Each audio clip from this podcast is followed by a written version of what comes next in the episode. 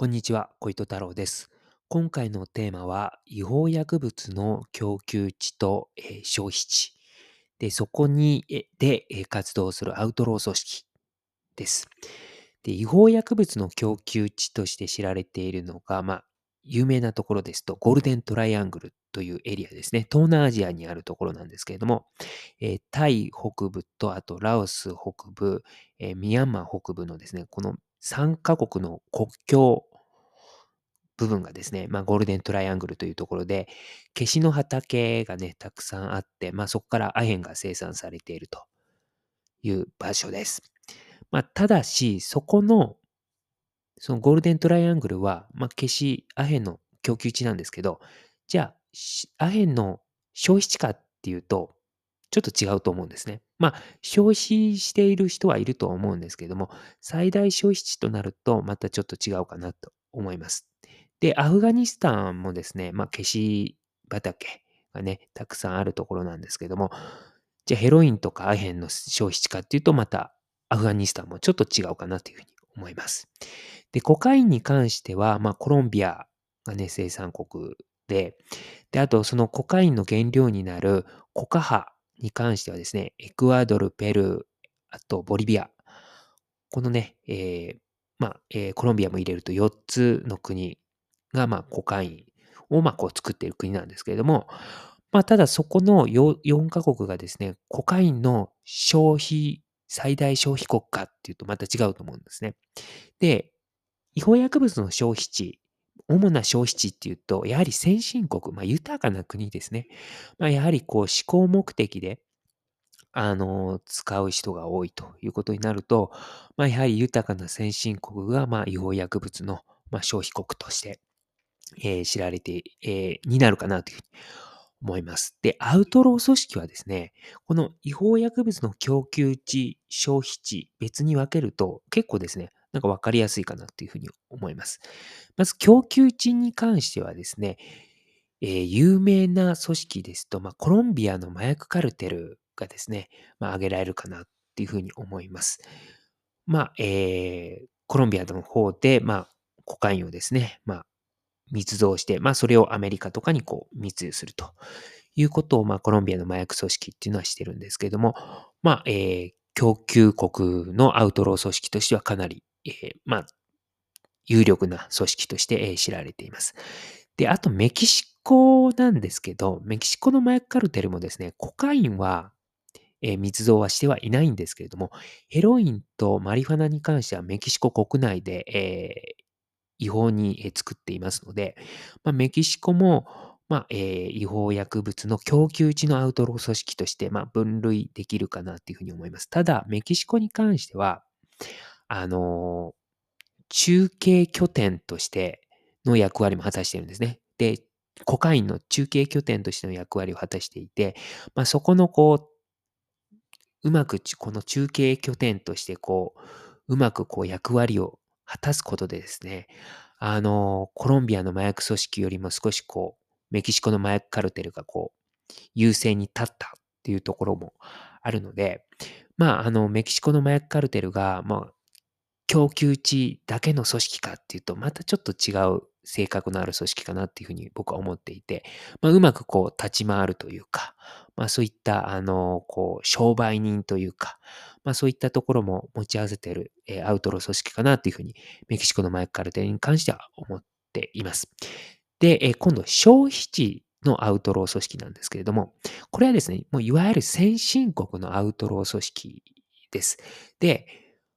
こちらの方がね、数というか、まあ、有力な組織は多いのかなっていうふうに思います。で、アメリカ合衆国においてはですね、5大ファミリーですね。ニューヨークの5大ファミリー。ガンビーノファミリー、ジェノベーゼファミリー、コロンボファミリー、ルケーゼファミリー、ボナンノファミリー。この5つのですね、えーファミリーがあってですね、これ、えー5つともシチリア系のアウトロー組織なんですけれども、この5大ファミリーがですね、まあ、ずっとニューヨークでは、まあ、この裏社会の、まあ、こう、上位というか、まあ、にいるというふうに言われています。まあ、ただですね、あの、リコ法等の影響もあってですね、まあ、1990年代から、まあ、力は衰えてはきているとは言われています。ただですね、2000代、2000年代にですね、アルバニア系の組織がですね、アメリカ北東部、まあ、つまりニューヨーク州のあるところですね。で、でアルバニア系組織っていうのは結構、性風俗業に結構強いんですね。ところが、そのアルバニア系組織もアメリカの北東部、つまりニューヨーク州のあるところでは、ストリップクラブを除いて性風俗業には進出できなかったっていうふうに言われてるんです。で、えー、西ヨーロッパに関してはアルバニア系組織がですね、性風俗業にこうどんどん進出していってるんですけども、アメリカの北東部に関してはそういうのがストリップクラブだけしかできなかったっていうふうに言われてるんですね。まあ、おそらく、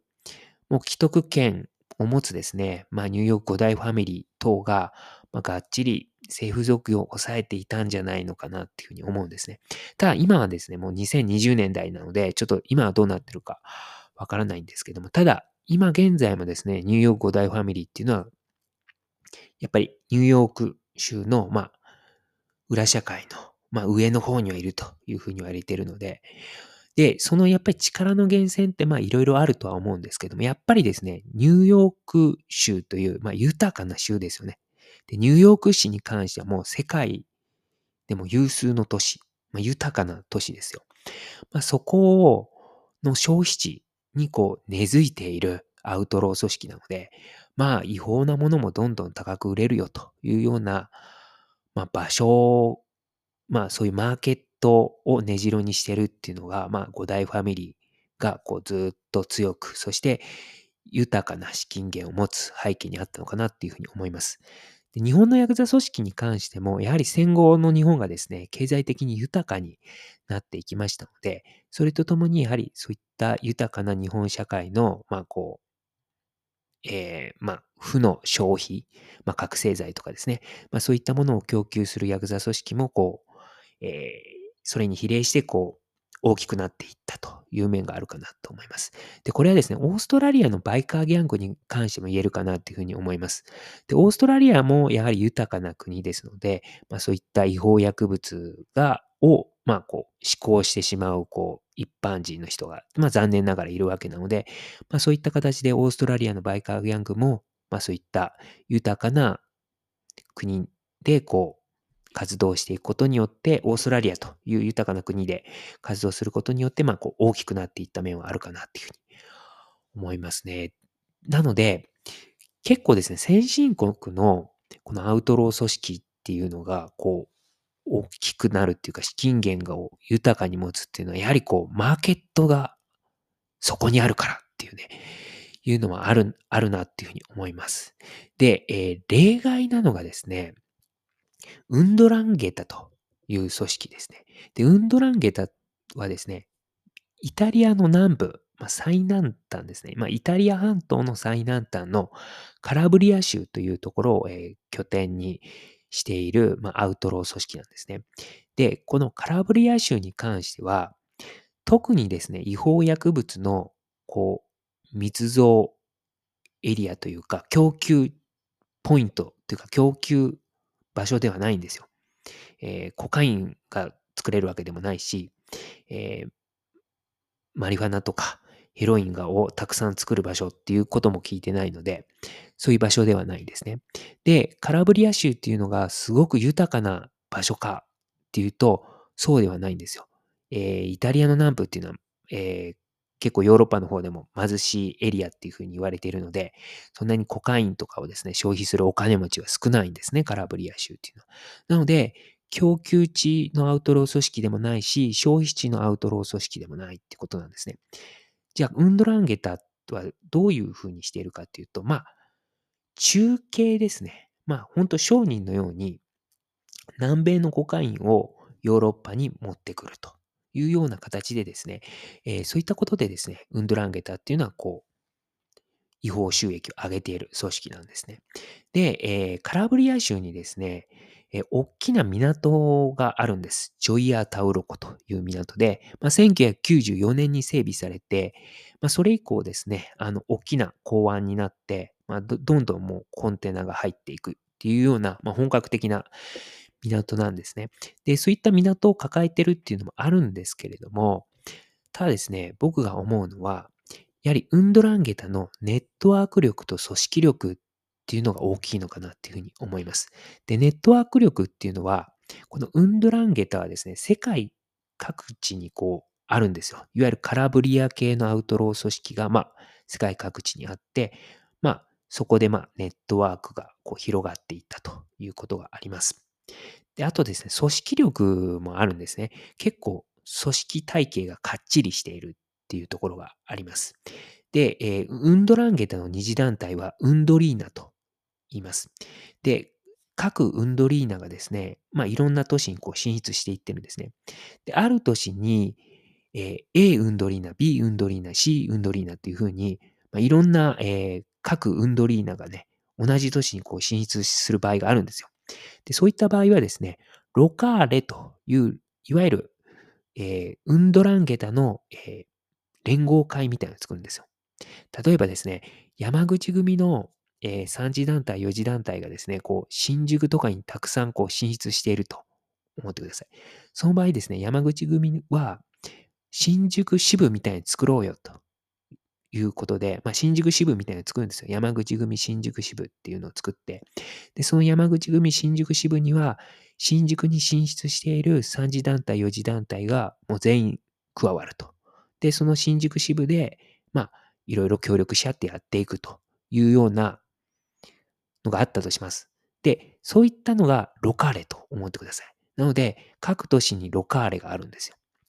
で、そこで各ウンドリーナはこう、えー、不毛な争いをやめてですね、まあ、協力できるところは協力していくみたいな形をやってるんですね。まあ、結果的に組織力がしっかりしてくるということになります。で、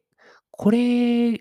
がですね、やはりウンドランゲタの、まあ、こう、強いところかなというふうに思っていて、例えばアルバニア系の組織っていうのは、そういうロカーレとかいう仕組みはないんですよ。なので、まあ、その点がウンドランゲタが、まあ、長くこう、強い組織としてこう、居続けているところかなというふうに思うんですね。で、ウンドランゲタに関しては、今日ね、ちょっと、この供給値と消費値のことでいろいろ考えていて、あ、ウンドランゲタだけ当てはまらないなというふうに思っていたので、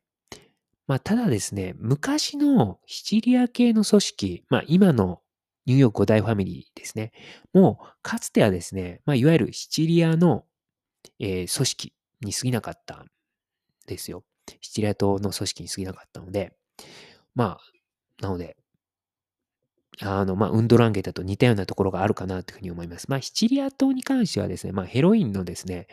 あの、生成工場がたくさん作られていったっていうことはあったんですけど、まあ、あの、とはいえですね、シチリアも昔は、まあ、ただの島、まあ、ただやっぱり地中海のね、まあ、中継拠点なので、まあ、そういったところで重要なところはあったのかなとは思うんですけど、はいすいません。ちょっとあの、脱線最後の方しちゃったんですけど、そういったところで、今回は終わりたいと思います。ありがとうございました。